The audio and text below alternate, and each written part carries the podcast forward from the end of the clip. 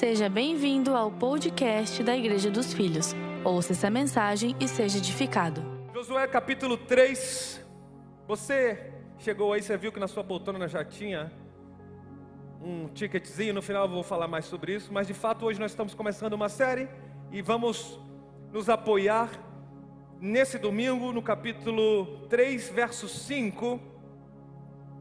Josué 3,5 diz assim: Ordenou Josué ao povo: santifiquem-se, pois amanhã o Senhor fará maravilhas entre vocês. No dia 22 de outubro de 2019, há quase dois anos atrás, às três horas da manhã, pontualmente, três da madrugada, eu fui acordado pelo Senhor com uma visão, em sonho. Deus se manifestou para mim e Ele dizia muito claramente: Você é a igreja Josué. E Deus diz: A nossa igreja é a igreja Josué, a igreja dos filhos, que estava naquela semana, passando pela transição de nome, era exatamente naquela semana. Deus está falando comigo, a igreja dos filhos é a igreja Josué. E aí eu fui tomado pela presença de Deus, acordei já chorando. E acordei chorando, estava orando, a presença veio e Deus começou a confirmar e a falar para mim algumas características sobre Josué. O porquê que ele estava nos dando essa personalidade profética. Então, quando Deus diz você é a igreja Josué, fala de uma personalidade profética. E o que é o profético, pastor? O profético é você saber de tudo aquilo que Deus está falando e tudo aquilo que Deus está fazendo. É a perspectiva que Deus tem sobre você no momento atual, mas especialmente sobre o teu futuro. O profético é aquilo que você não consegue enxergar pelos olhos naturais, que você não consegue ouvir pelos ouvidos naturais. O profético é a sensibilidade que você tem de pegar aquilo que é espiritual, entender o que está acontecendo, entender o momento e aplicar aqui na terra. Então eu recebi aquela palavra de Deus, falei para algumas pessoas próximas, conversei com algumas pessoas próximas e guardei aquilo em meu coração. Falei, Senhor, quando de fato vai chegar o momento da igreja saber essa personalidade? Fale comigo, no tempo apropriado. E quase dois anos depois, o Senhor tem falado comigo que chegou o tempo da gente falar sobre Josué. Josué, basicamente, ele fez três coisas enquanto esteve na terra, de forma bem geral. Foram três coisas que Josué foi comissionado a fazer. A primeira delas, conduzir o povo à terra prometida. Todos nós sabemos que Josué era o líder que veio logo depois de Moisés. Então, Moisés conduziu o povo pelo deserto por 40 anos, mas ele não entrou na terra prometida. Então, a primeira missão, o número um de Josué, era fazer com que o povo de fato entrasse na terra que o Senhor havia prometido. Número dois, a missão de Josué era destruir os inimigos que habitavam naquela terra. Então nós sabemos que Josué foi um dos generais de guerra mais poderosos de toda a Bíblia. Um homem que enfrentou muitas batalhas, mas ao mesmo tempo passou por muitas conquistas. E número 3, a missão de Josué era fazer com que o povo tomasse posse da herança que Deus havia dado. Nós vamos basicamente falar nas próximas três semanas, vamos nos apoiar sobre esses três aspectos que prefiguram a pessoa de Josué e que qual identificação nós temos como igreja para para essa personalidade profética que Deus está nos dando. Então, no começo da carreira do ministério de Josué, ele conduz o povo até a beira do Rio Jordão. Para entrar na, em Canaã, na terra prometida, o povo precisava necessariamente atravessar o Jordão. Por quê? O Jordão é um rio enorme. É um rio enorme, muito grande. Então eles tinham, eles tinham duas opções. Ou eles davam uma volta enorme, que ia durar meses, para poder chegar do outro lado, iam passar por gigantes, por é, é, outros exércitos, outras, outras civilizações, iam ter que enfrentar guerra, ou eles teriam que atravessar o Jordão. E naquela época o povo não tinha, eles não tinham uma tropa de barcos para poder atravessar toda a população. Eram milhares de pessoas. Então Deus necessariamente tinha que fazer um milagre. Josué conduz o povo até a beira do Jordão. O povo se acampa ali na beira. Então Josué declara essa palavra que nós acabamos de ler: Santifiquem-se, porque amanhã o Senhor fará maravilhas entre vocês. Esse dia é o dia que Josué falou isso. Eu vou te passar uma informação muito poderosa agora. Nos últimos dias, aproximadamente umas três semanas, Deus falou: chegou o tempo de falar sobre Josué. Chegou o tempo de nós começarmos essa estação apropriada. Então eu marquei a data exatamente de ceia para que nós começássemos essa série. E ontem, de manhã, eu estava esquadrinhando essa palavra, peguei todas as minhas Bíblias de estudo, meus comentários bíblicos, e olha o que eu aprendi. Eu creio que no reino de Deus não existe coincidência. Você também acredita nisso? Amém? Você crê que não existe coincidência no reino de Deus? Amém? Olha o que eu aprendi. O dia exato que Josué falou isso era o dia 9. Guarde isso. O dia 9 do mês de Nissan. Mês de Nissan é o mês do calendário judaico, do calendário lunar, que corresponde ao nosso mês aproximadamente o mês de abril. Quando eu recebi essa verdade, essa informação, eu comecei a chorar no quarto. Eu falei: Que isso, Deus? Uau! Bate perfeitamente com essa estação que nós estamos vendo. Hoje é dia 11 de abril. O dia que Josué falou era exatamente o dia 9. E se tem registros disso. Porque ele fez logo depois da Páscoa. Era a direção que Deus havia dado. Então ele disse assim: santifiquem-se, pois o Senhor fará maravilhas. Essa santificação, essa consagração envolvia um ritual, um ritual que a lei exigia, lavação de roupas, e outras coisas que eles tinham que fazer, mas, sobretudo, santificar tanto no Antigo Testamento quanto no Novo Testamento. Santificação significa separação. Santificação, preste atenção no que eu estou dizendo. Essa é palavra do Senhor para os filhos dessa casa. Quantos estão recebendo em seu coração aquilo que Deus está falando aí? Santificar significa separar-se. Separe. Separe um pouco as coisas. Santificação não significa comprar a benção. Então Deus não diz assim: santifique-se, porque se vocês se santificarem, eu vou te abençoar. Nada disso.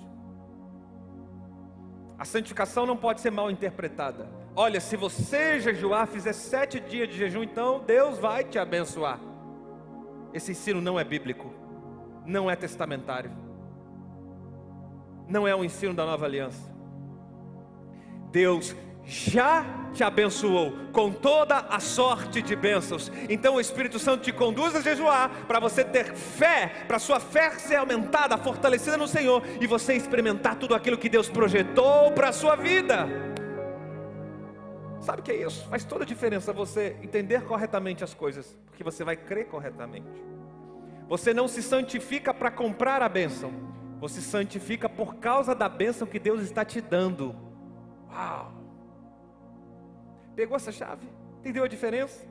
Deus está te avisando, eu tenho coisa grande para fazer na sua vida.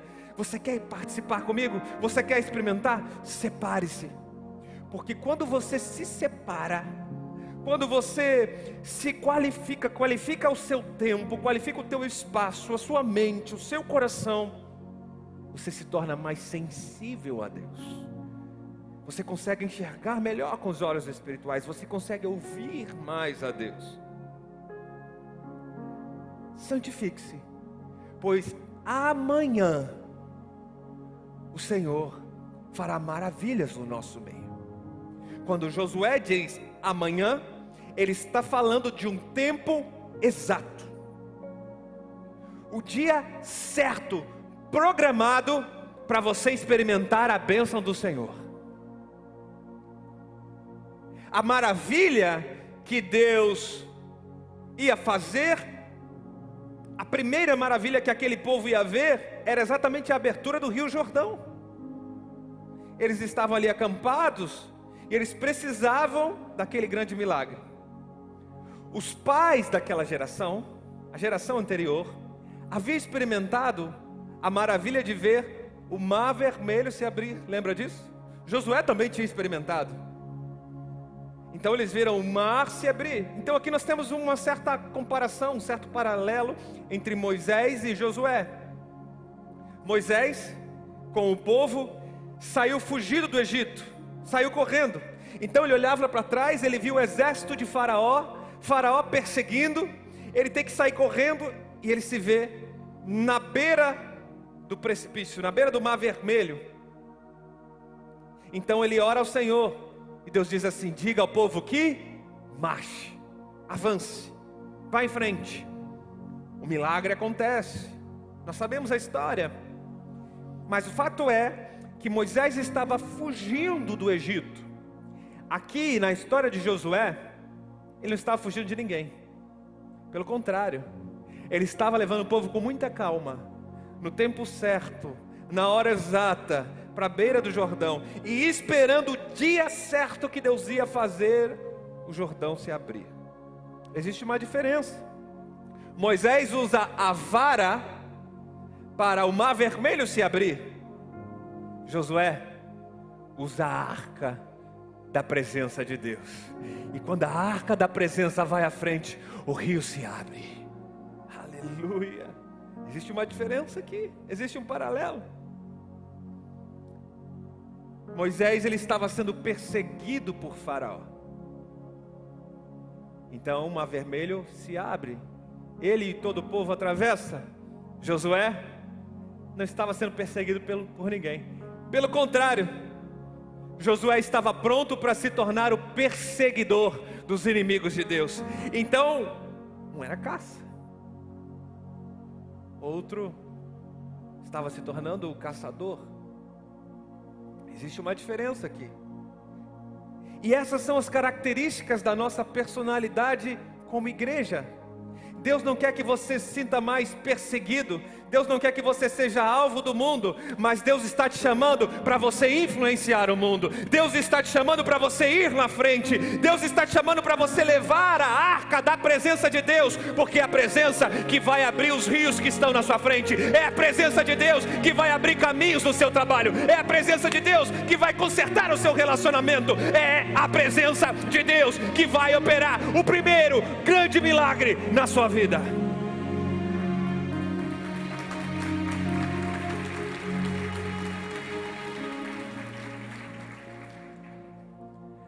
Característica da igreja dos filhos, a personalidade profética que Deus tem nos dado, é a de Josué.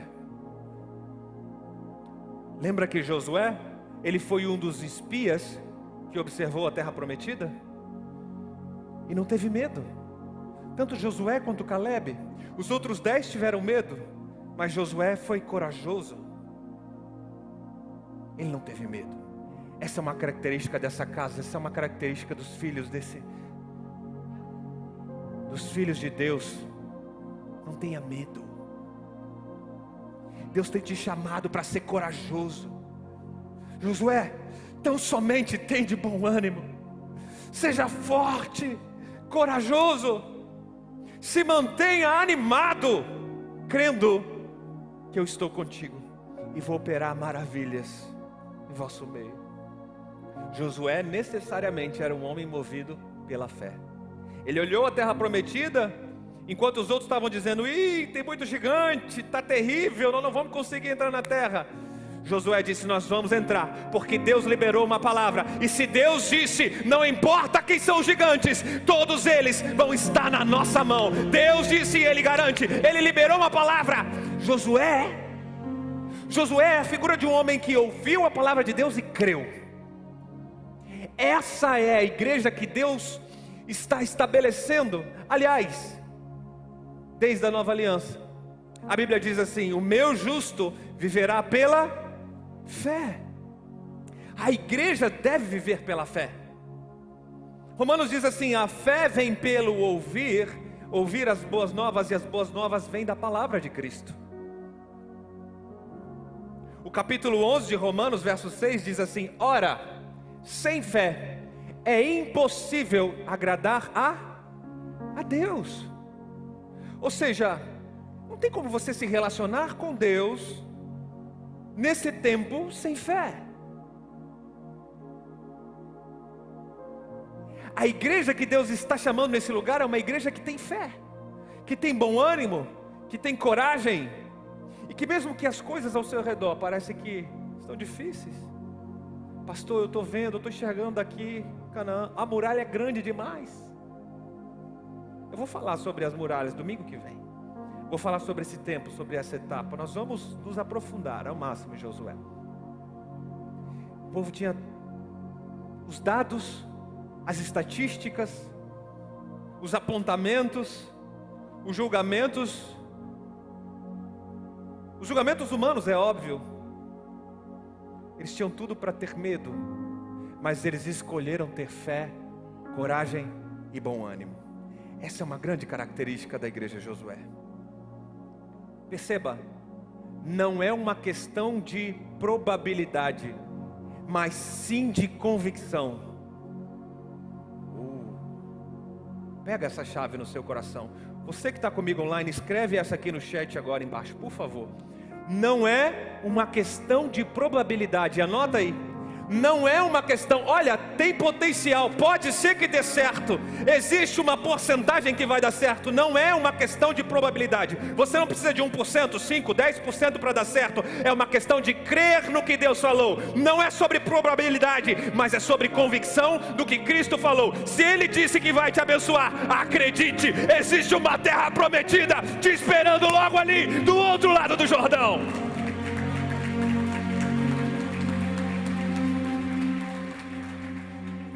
Não é sobre é possível. Olha, pode ser que isso seja possível. Não é sobre é possível. É sobre convicção. A fé é a certeza, é a convicção do que eu não vejo. Não é a convicção das estatísticas. Não é a convicção do que estão dizendo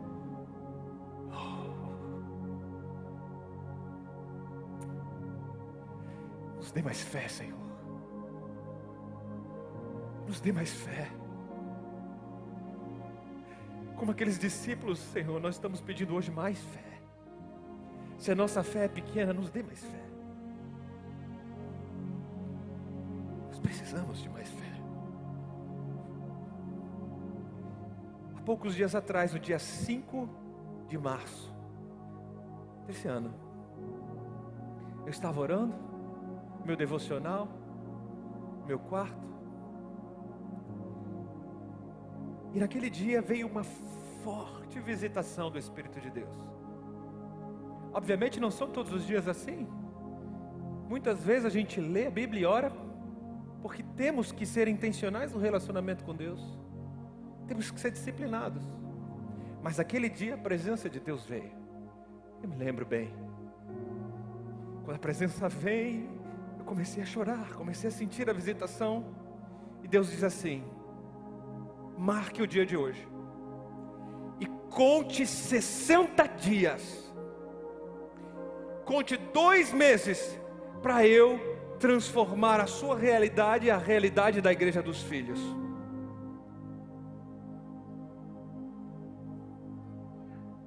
Alguém crê nessa palavra? 5 de março. Deus falou assim: nesses 60 dias, as coisas vão piorar, as coisas vão ficar mais difíceis. Vocês já estão sentindo que estava difícil? 60 dias vai ser mais difícil ainda. E eu não sei você, por isso que eu disse que essa noite é diferente, porque os últimos dias foram dias de luto, de tristeza, de dor. Essa última semana eu passei enfrentando batalhas, batalhas espirituais, batalhas com as emoções, porque você não pode fingir que a batalha não existe. O campo de batalha é exatamente entre as suas duas orelhas. Ela existe, é real. É na mente que o inimigo tenta te influenciar, mudar as suas crenças, fazer com que você tenha medo, fazer com que você não creia na palavra de Deus. E naquele dia 5, Deus estava me falando, as coisas vão piorar. É como se Deus me lembrasse do, do, exemplo de José, quando ele teve o sonho das vacas magras, lembra das vacas magras? Parece que a coisa ia ficar mais apertada ainda. Parece que aquela dor não era suficiente. Aí no mesmo dia, a gente recebe, a, eu recebo a dura informação que um irmão havia falecido naquele dia. No lockdown há um ano atrás, nós tínhamos alguns parentes, alguns amigos que a gente conhecia que tinha que tinha falecido por essa praga. Hoje a gente tem nomes. A gente tem pessoas que estavam aqui entre nós. Em menos de três semanas, eu fiz dois velórios de pessoas dessa casa que serviam aqui, que estavam entre nós. Foram dias difíceis de verdade. Dias de luto, de choro, de dor. Eu via que, e Deus não escondeu isso de mim. A coisa ficou apertada, luta, batalha. Eu não conseguia dormir direito essa semana, acordando de madrugada. Eu sabia que o Senhor estava me convidando para orar para clamar. Dias difíceis, dias de dor, dias de tristeza, de angústia. Mas Deus disse assim: depois de 60 dias, eu vou virar a história de vocês. A coisa está apertada, mas conte no calendário a data. O Senhor vai derramar. Preste atenção, igreja. Preste atenção no que Deus está falando. Deus disse que ia liberar sobre os filhos dessa casa negócios, provisão, vida, saúde emocional. Quem aqui recebe dessa casa? O Senhor está falando que vai liberar sobre nós prosperidade. O Senhor está falando que ia liberar sobre nós negócios, coisas que estavam enjambradas na justiça vão ser liberadas para você, coisas que estavam amarradas no mundo espiritual vão ser liberadas para você. Dívidas vão ser pagas Pessoas que estavam há muito tempo te devendo, prepare-se, pega essa palavra no seu coração. Eu não sei se eu vou repetir isso aqui, eu não sei se você está entendendo bem o que eu estou falando. Pessoas que estavam há muito tempo te devendo, vai começar a te procurar. Prepare os próximos dias isso. Aquele negócio que você achava que não ia dar mais jeito, você já tinha perdido na justiça, vai procurar o seu advogado, porque vai ser liberado agora nos próximos dias. Eu estou liberando uma palavra, porque Deus, Deus me falou, Deus me disse: conte 60 dias. Eu creio nessa verdade. E se eu experimentei um dos piores dias da minha vida nos últimos 60 dias, se eu enfrentei dias difíceis, batalhas espirituais, ferrenhas, duras, se isso se cumpriu, eu tenho certeza que a palavra da virada de chave também vai se cumprir. Então Deus disse ao meu coração: santifica o povo. Prepara o povo na oração, prepara o povo no jejum, porque o Jordão vai se abrir, vai chegar a hora de vocês entrarem, as muralhas vão cair ao chão, os gigantes vão ser destruídos na sua frente. Eu peguei essa palavra, e Deus falou assim: chegou o tempo de você começar a pregar sobre Josué. Há dois anos atrás Deus tinha me falado, há dois anos atrás Deus tinha dito a nossa personalidade, e hoje faz sentido. Deus disse assim: chegou a hora de você começar a ativar a igreja. Jejum e oração. Sabe o que Jesus disse sobre a oração? Mateus 16, 19. Eu darei a ti, a você, igreja, as chaves do reino dos céus. O que ligares na terra haverá sido ligado nos céus, e o que desligares na terra haverá sido desligado nos céus. Isso é oração. A oração liga e desliga. Eu te pergunto, igreja, o que é que você tem ligado aqui na terra? através da oração, o que é que você tem ativado. Eu entendo com esse texto que a batalha espiritual é decidida na terra através da sua oração. Então é através da oração, a oração é uma das armas mais poderosas que nós temos. John Wesley, o grande avivalista, disse assim: Deus não fará nada, exceto em resposta à oração. João Calvino disse: as palavras falham em explicar quão necessária é a oração. E Charles Finney, um dos maiores avivalistas que já existiu nesse planeta, disse assim: sem muita oração e sem muita lágrima, não existe avivamento. Chegou o tempo, igreja dos filhos, da gente dobrar o joelho no chão e começar a clamar pelo Altíssimo mais do que nunca chegou o tempo da gente entrar num propósito com Deus de oração. E a convocação dos filhos é para que por 21 dias, essas últimas três semanas, no prazo que o Senhor falou no meu coração, nós possamos nos separar, nos santificar porque o Senhor vai fazer maravilhas no nosso meio. Eu creio. 21 dias. Como Daniel. Lembra de Daniel, profeta? Acompanhe comigo. Capítulo 10, verso 12. Daniel está falando de um anjo que se manifestou a ele em visão. Então ele, o anjo, me disse: disse a Daniel: Não tenha medo, Daniel, porque as suas palavras foram ouvidas desde o primeiro dia em que você dispôs o seu coração a compreender e a se humilhar na presença de Deus. Foi por causa dessas palavras que eu vim. Preste atenção nesse texto. Daniel se propôs a fazer 21 dias de clamor e 21 dias de jejum. O jejum de Daniel era um jejum parcial, que nós chamamos. Ele não se absteve de toda a comida, apenas de algumas de alguns elementos, de algumas comidas. Então foi um jejum parcial. Mas no final desses 21 dias aparece um anjo e diz assim: Daniel, desde o primeiro dia as suas palavras foram ouvidas. Preste atenção no que Deus está dizendo para você. Se o Espírito Santo está tocando o seu coração para entrar nesse propósito, Ele está começando a dizer desde o primeiro dia. Hoje, se você se dispor no seu coração, Deus vai ouvir as suas palavras e serás ligado também nos céus. Então ele diz assim: preste atenção, porque no primeiro dia houve uma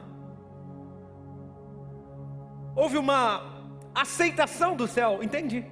Daniel ligou na terra, nos céus foram ligados desde o primeiro dia. Olha que interessante. Igreja, hoje nós vamos começar a orar nesse propósito, então, escuta a dica desse pastor. Preste muita atenção no que você vai pedir. Preste muita atenção no que você vai falar, porque o Espírito Santo está dizendo: Deus vai te ouvir desde o primeiro dia. Preste atenção no que você vai ligar, e o que você vai desligar. E disponha o seu coração como dispôs Daniel. Volta para mim aquele versículo, ó. Desde o primeiro dia que você dispôs o seu coração a compreender e se humilhar, isso é importante. Por quê? Não é só entrar no processo de oração como um rito, como uma campanha, como algo religioso. É dispor o coração de verdade.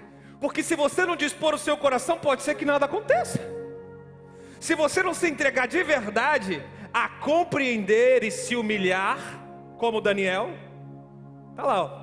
Ele dispôs o coração a compreender e se humilhar na presença de Deus. O segredo que eu estou te revelando. Então o anjo veio com a resposta que Daniel precisava. O anjo veio por causa das palavras de Daniel. Volta de novo ali, o finalzinho do versículo, ó. Foi por causa dessas palavras. Olha a importância de você, a importância de você falar, a importância de você declarar. Entende porque toda a nossa oferta nós declaramos, incentivamos, ensinamos você a declarar? Por que, que o anjo veio? Por causa das palavras.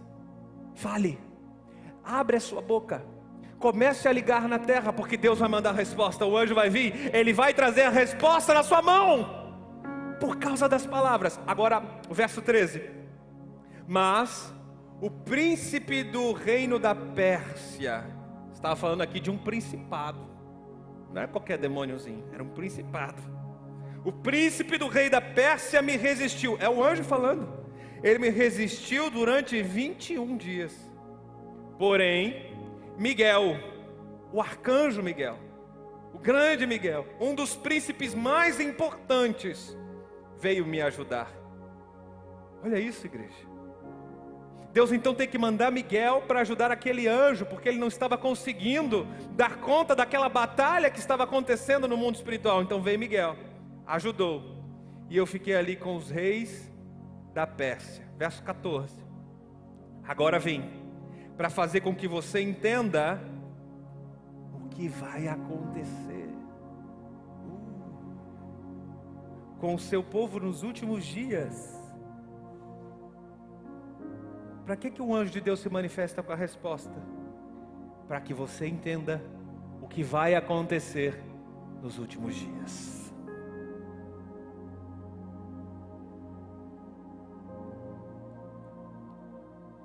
Você quer entender o que vai acontecer nos próximos dias? Você quer participar das maravilhas que Deus disse que vai fazer?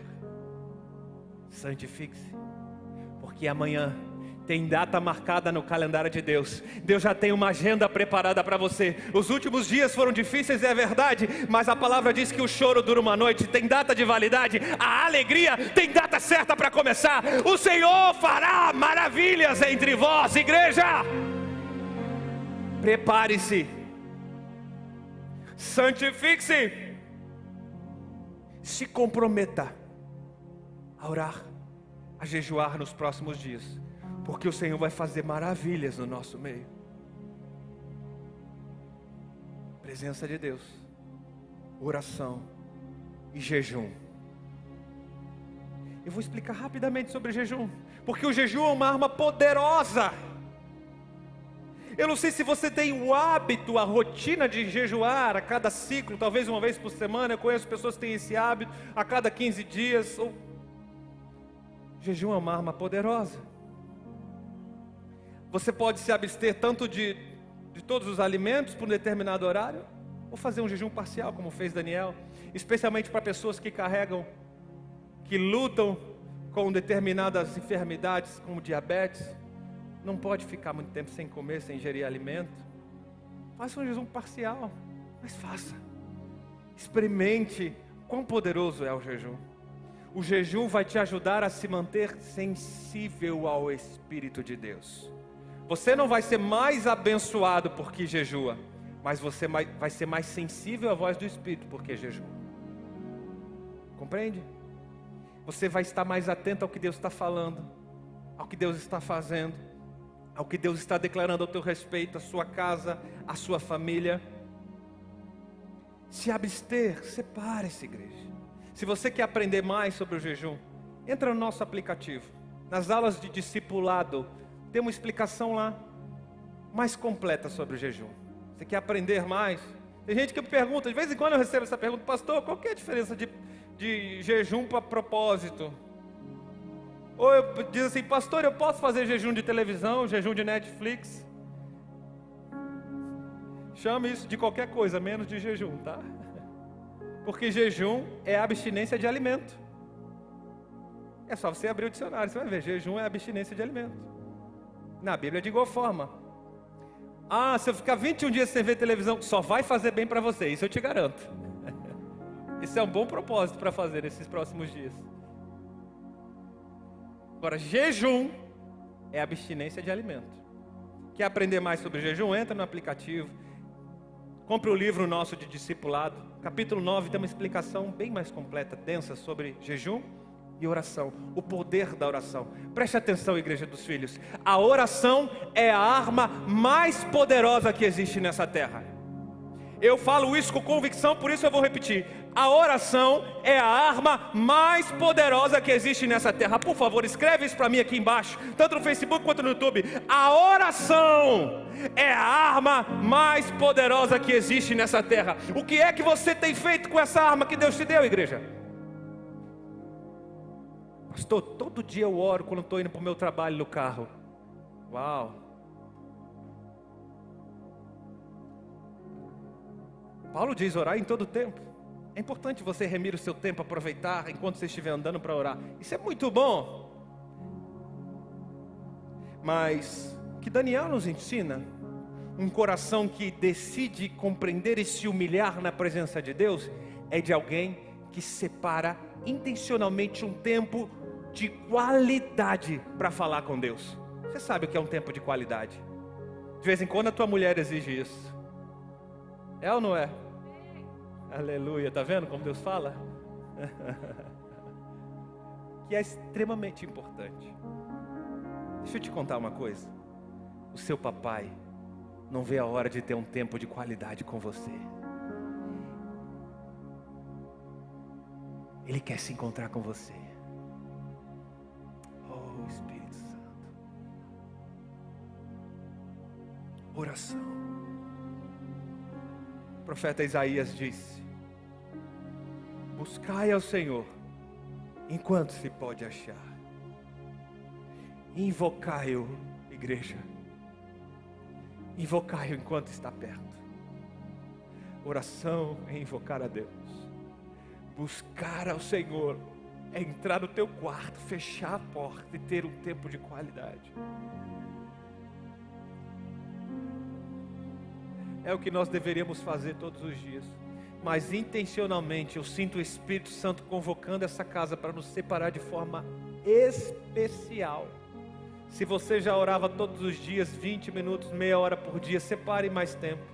Separe 40, 50 minutos, separe uma hora por dia. Entra no teu quarto secreto, faz um propósito com Deus. Pastor, meu tempo é muito corrido, eu trabalho demais. Acorda uma hora mais cedo, acorda às 5 da manhã, 4 da manhã, se for possível, dorme mais cedo, muda a sua rotina, tenha disciplina, mas entra no que Deus está fazendo, porque existe uma palavra profética liberada sobre nós, de que Ele faria coisas grandes, maravilhas em nosso meio. Santifique-se, povo. Separe